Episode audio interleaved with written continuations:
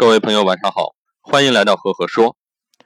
那从今天晚上开始啊，给大家分享执行力层面的故事。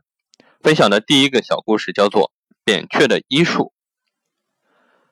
魏文王问名医扁鹊：“你们家兄弟三人都精于医术，到底哪一位是最好的呢？”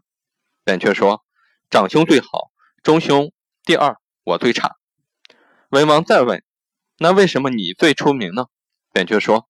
长兄治病啊，是治于病情发作之前。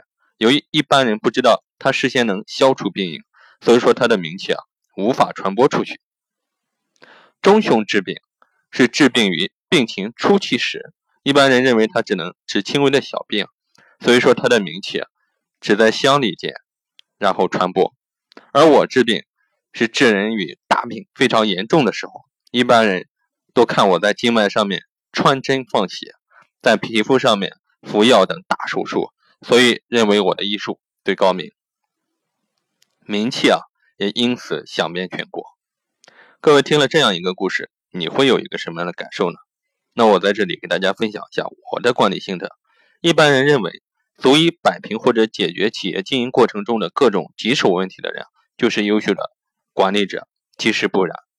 俗话说得好，预防重于治疗，能防患于。未然之前，更胜于至于乱之后。由此观之，企业问题的预防者其实是优于企业问题的解决者的。所以说，我们要在问题冒出之前就发现它、解决它，真正做到防患于未然，这是最重要的。好了，这个故事就分享到这里。那如果你喜欢我的分享呢，欢迎关注“赫赫说”，也欢迎关注我的微信公众号。李子鹤，木子李，木心子，赫赫有名的赫。我每个周会在上面分享一篇原创思考的文章。